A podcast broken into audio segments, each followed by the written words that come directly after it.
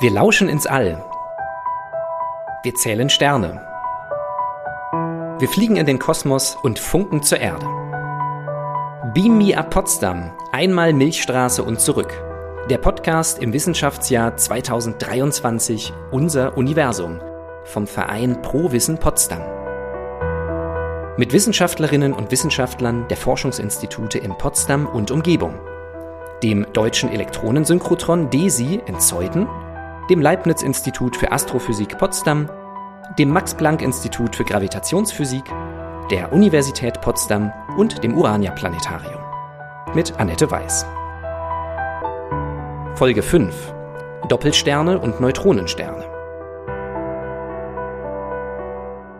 Herzlich willkommen zu einer neuen Folge von Bimia Potsdam, einmal Milchstraße und zurück. Ein Stern kommt selten allein, das könnte heute das Motto sein von dieser Podcast-Folge. Ich bin am Universitätscampus in Golm, am Institut für Physik und Astronomie und diesmal in der Abteilung Theoretische Physik verabredet mit Professor Dr. Tim Dietrich. Hallo Tim. Hallihallo, willkommen. Doppelsterne, das ist heute unser Thema. Und ich bitte auch dich, wie die anderen Wissenschaftler, um eine Challenge, eine Herausforderung. Bitte erklär mir doch mal, was Doppelsterne sind in einem sogenannten Elevator Pitch. Also normalerweise ist es ja die Länge, die ein Aufzug braucht, lang. Aber Aufzug, ich weiß, ihr habt ja einen, sind aber nur zwei, drei Stockwerke. Stockwerke habe ich. Wir machen es mal so. Wir laufen einfach mal euer Gebäude, was ja auch der goldene Käfig hier genannt wird, weil das auch von außen wirklich so aussieht, fast wie eine kleine Trafostation, wenn die Jalousien runtergelassen sind. Wir laufen einmal so rundherum. Was hältst du davon? Das klingt sehr gut. Okay, dann machen wir das mal. Verlassen wir dein schönes, kühles Büro und gehen raus. Ja, man hört immer viel Englisch, wenn man hier auf den Gängen ist. Der Universität. Prima, dann legen wir mal los. Ich glaube, wir beginnen hier rechts unten, ne? um den schönen Innenhof herum. Also, lieber Tim, was sind Doppelsterne? Also prinzipiell ist es so, dass man einzelne Sterne ja kennt. Wir kennen unsere Sonne und ein Doppelsternsystem oder Doppelsterne sind einfach zwei Sterne zusammen. Ganz kurzer Fahrstuhlaufzug, das war es schon. Zwei Sterne, die sich meist auch umkreisen mhm.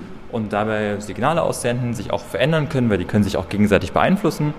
Mhm. Und das wäre es dann schon. Also man nimmt einfach dieses System und wir versuchen also Doppelsternsysteme uns anzuschauen und herauszufinden, was die einzelnen Objekte machen. So, jetzt könnten wir zwar eigentlich zurücklaufen, weil du schon bei einer noch nicht mal ganz Viertelumdrehung geschafft hast. Wir laufen jetzt einfach mal weiter in Carré. Und zwar müssen diese Sterne eigentlich immer gleich alt sein, also zur gleichen Zeit quasi geboren sein? Nein, müssen sie nicht. Also das wird sehr häufig der Fall sein, weil beide quasi aus dem gleichen Staub, sage ich mal, entstanden sind und sich quasi zusammenziehen. Mhm. Und dann haben sie auch so eine gemeinsame Entstehungsgeschichte, aber das muss nicht der Fall sein. Es kann auch sein, dass man verschiedene Sterne hat und wie wir das auch so kennen, man kann dann eingefangen werden von seinem Nachbarn. Also man hat einfach einen Stern, da kommt ein anderer Stern relativ nah vorbei, die ziehen sich dann gegenseitig an. Ja. Und dann bleiben sie als Doppelsternsystem bestehen. Das gibt es auch. Ähm, das kann auch öfter mal passieren. Also man kann seinen Doppelsternsystemfreund auch verlieren und einen neuen kriegen. Das passiert aber Meist nur dann, weil man in einem Gebiet ist, wo so sehr, sehr viele Sterne sich gegenseitig beeinflussen. Also müssen nicht gemeinsam entstanden sein, können aber. Ja. Und ich glaube, die können sich auch gegenseitig verschlucken quasi, ne? Genau, das ist in der Tat das, was wir uns anschauen. Wir schauen uns ganz oft an, was passiert, wenn zwei Sterne sich umeinander kreisen und dann quasi sich näher kommen, weil sie Energie aussenden. Mhm bei uns in Form von Gravitationswellen, das können wir da später nochmal bereden. Und wenn sie dann zusammenstoßen, dann passieren halt relativ viele spannende Dinge. Materie wird herausgeschleudert, man kann das Ganze sehen, man kann verschiedene Signale messen und dann lernt man ganz, ganz viel über die Systeme und auch über die Eigenschaften des Systems, bevor sie zusammengestoßen sind eigentlich. Welche Materie wird denn da herausgeschleudert? Das hängt davon ab, welches System man sich anschaut. Wenn man sich jetzt anschaut, wie zwei normale Sterne zusammenstoßen, dann ist es einfach nur Sternmaterial. Wenn man sich jetzt anschaut, was wir explizit machen, wenn schwarze Löcher oder Neutronensterne zusammenstoßen, dann ist das sehr, sehr dichtes Material, sehr, sehr neutronenreich und da können schwere Elemente entstehen, wie Gold und Platin. Das heißt, quasi das Gold, was wir hier finden, entsteht zum Beispiel bei solchen Neutronensternkollisionen, also wenn Doppelsterne, ganz bestimmte in dem Fall, zusammenstoßen. Gold ist also Sternenstaub. Gold ist in dem Fall Sternenstaub, genau. Oh, das ist ja poetisch. Das hätte ich nicht gedacht. Aber dann wahrscheinlich vor, ich weiß nicht wie viele Millionen Jahren zu uns gekommen. Vor einer sehr, sehr langen Zeit, ja. Also mhm. es ist so, dass diese, sage ich mal, Kollisionen nicht ganz, ganz häufig stattfinden. Und da wird sehr viel Materie ausgeschleudert. Das sammelt sich dann quasi im interstellaren Medium an. Und das kann dann wieder neu quasi zur Entwicklung von Planeten und Sternen führen. Und deshalb haben wir zum Beispiel auch in unserer Sonne diese schweren Elemente, die selbst in der Sonne gar nicht entstehen, sondern eben durch Sternstaub, durch Kollisionen vorher. Wir sind schon längst einmal rum, also die Prüfung hast du locker bestanden, Tim.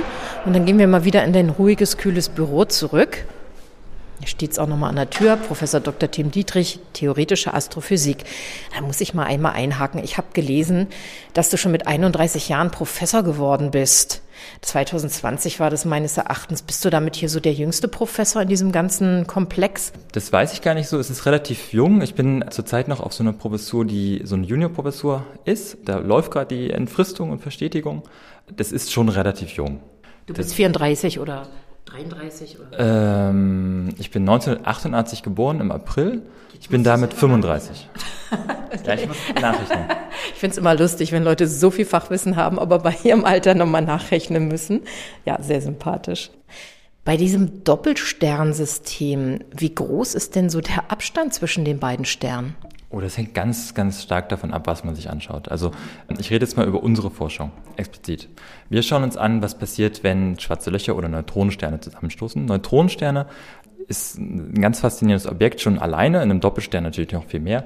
Das sind Sterne, die sehr, sehr, sehr, sehr kompakt sind. Was bedeutet das? Das bedeutet, dass man so die Masse der Sonne nimmt oder mehr als die Masse der Sonne und das komprimiert man zur Größe von Potsdam zum Beispiel, also mhm. nur 10 Kilometer.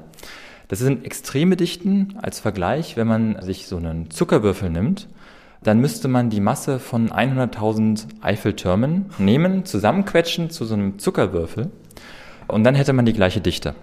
Der ist also unendlich schwer. Der ist nicht unendlich schwer, ja, aber ja, es ist ja. sehr, sehr schwer. Es ist, man muss aufpassen, weil wenn man halt die Dichte noch erhöhen würde, dann formen sich schwarze Löcher. Das heißt, es ist gerade zu diesem Kipppunkt, bevor sich schwarze Löcher formen. Und wir schauen uns jetzt an, was passiert, wenn zwei dieser faszinierenden Objekte umeinander kreisen mhm.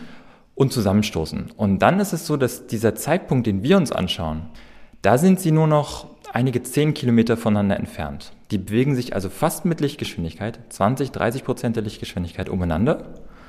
Das ist natürlich wahnsinnig turbulent und wahnsinnig quasi energievoll. Dann stoßen sie zusammen, senden kurz davor Gravitationswellen aus, wenn sie zusammenstoßen, auch elektromagnetische Strahlung und eben diese ganze Materie. Und das, diese Kollision, die schauen wir uns an.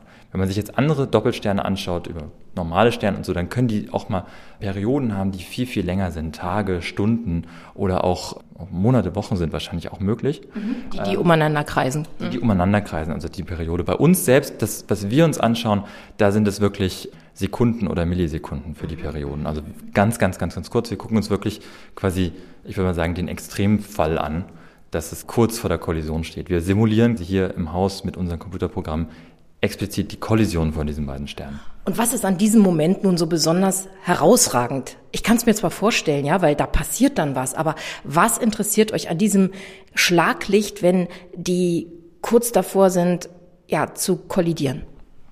Also zum einen ist es ganz ganz energetisch. Das heißt, wir können auch verstehen, wie Materie sich verhält über hohen Energien und wir können auch verschiedene Möglichkeiten nutzen, das System anzuschauen. Als Beispiel, wenn wir diese zwei Neutronensterne haben, die sich umeinander kreisen, dann senden sie auch sogenannte Gravitationswellen aus. Das sind also kleine Kräuselungen in der Raumzeit, also wirklich Raum und Zeit selbst vibrieren quasi.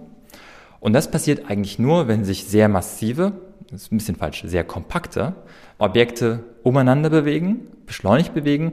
Und man braucht dafür A, sehr, sehr hohe Geschwindigkeiten. Die haben wir nur kurz vor der Kollision. Und man braucht sehr, sehr hohe quasi Kompaktheit, also sehr, sehr hohe Massen in kleinen Bereichen. Das haben wir nur bei schwarzen Löchern oder Neutronensternen. Das heißt, wir müssen uns diese Objekte anschauen, kurz vor der Kollision, und dann können wir die Signale messen. Das können wir nicht messen von normalen Sternen. Das heißt, es ist erstmal was Tolles, was wir da messen können, denn das erlaubt uns zum Beispiel, Albert Einsteins Relativitätstheorie zu prüfen. Wie Gravitation eigentlich überhaupt funktioniert, ist auf dem Prüfstand, wenn diese beiden Sterne da zusammenstoßen. Das heißt, das ist eine ganz tolle, von der theoretischen Astrophysik natürlich Herangehensweise, irgendwas zu verstehen, wie Gravitation selbst funktioniert. Ganz kurz mal, Neutronensterne, das fiel schon mehrfach und kommt auch in diesem Podcast öfter vor. Ich bitte dich trotzdem nochmal zu erklären, was ist ein Neutronenstern? Ein Neutronenstern selbst ist eben dieser Überrest nach einer Supernova-Explosion. Also wenn wir einen massiven Stern haben. Massiv heißt hier, sag ich mal, acht, zehnmal so schwer wie unsere Sonne, kann auch 20, 30 mal so schwer sein.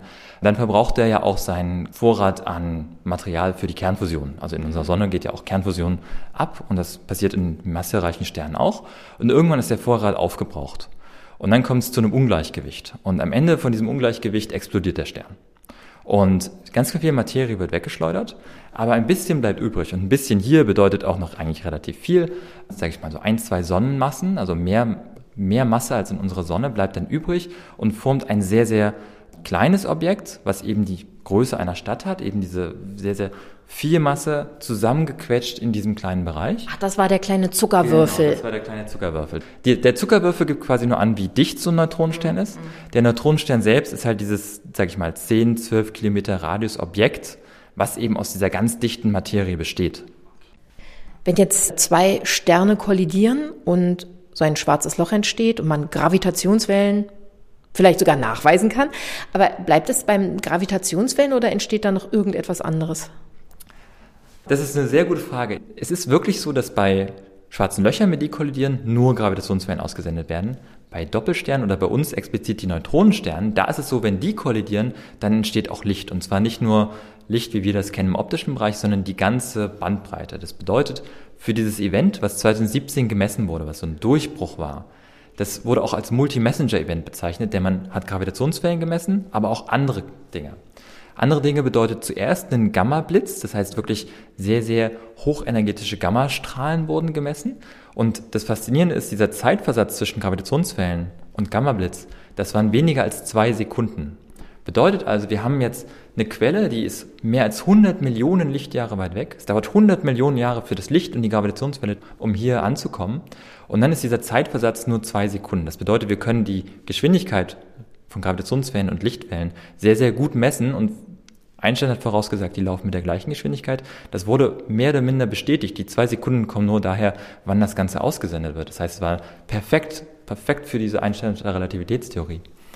Und es ist nicht nur der Gamma-Blitz, sondern auf einer langen Skala, also länger, bedeutet nun ein paar Stunden, entstehen auch Signale im optischen Bereich. Infraroten und im Ultravioletten. Hier kommt es durch diese Entstehung der schweren Elemente, Gold und so weiter und so fort, dazu, dass auch Elemente sich bilden, die radioaktiv sind und instabil sind, die irgendwann zerfallen die halt, die heizen deshalb das Material auf, was da rausgeschleudert wird. Und wie wir alle wissen, ein warmer Körper strahlt und der strahlt halt dann auch. Also das Material, was rausgeschleudert wird, führt dazu, dass es quasi so eine thermische Emission gibt. Die können wir hier auf der Erde messen. Die wurde 2017 auch gemessen.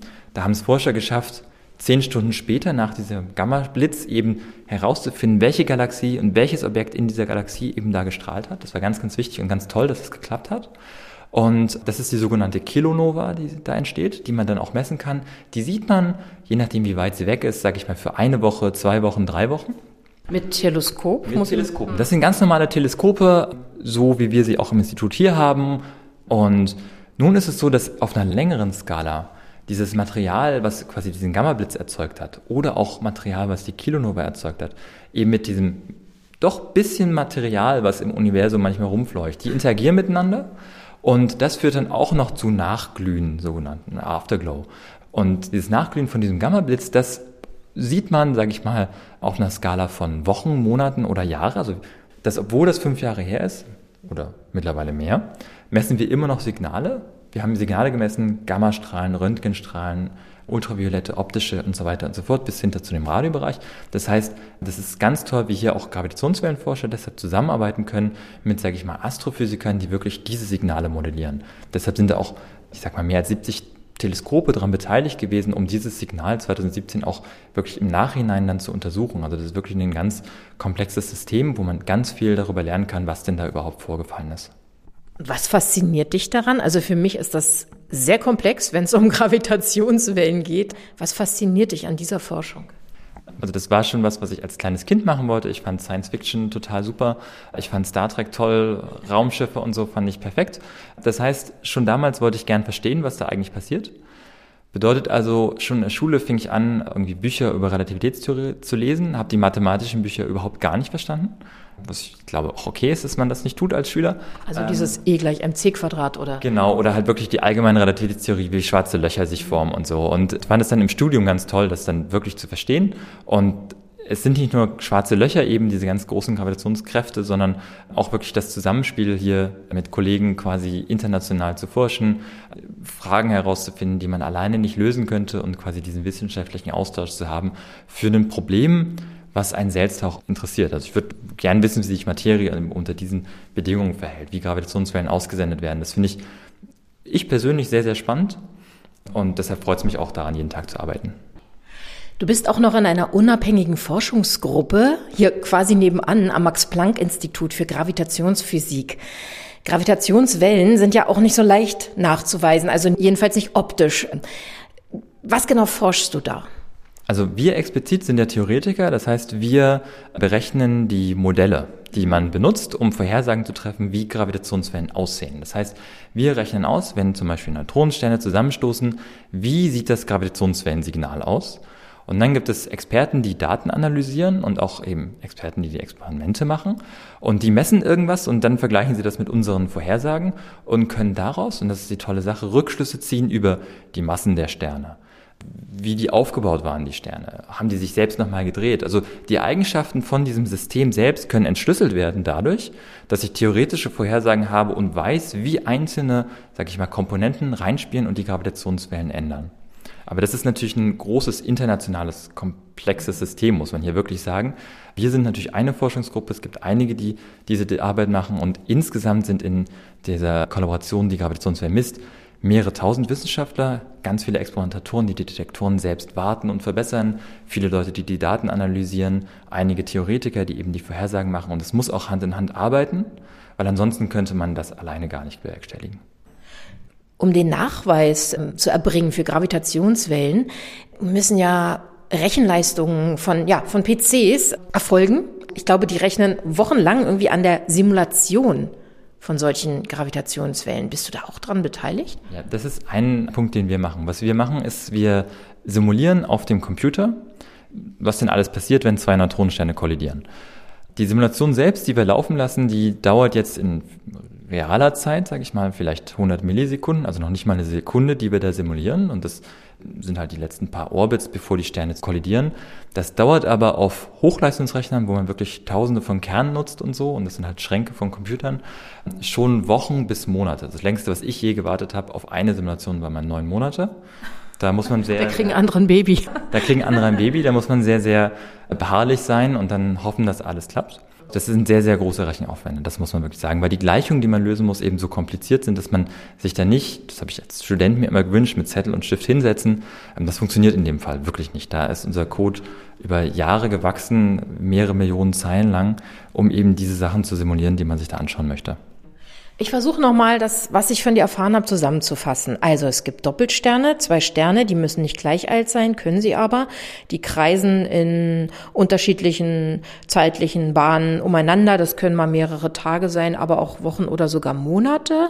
Sie verschmelzen ist ein zu nettes Wort. Also sie, sie können auch kollidieren.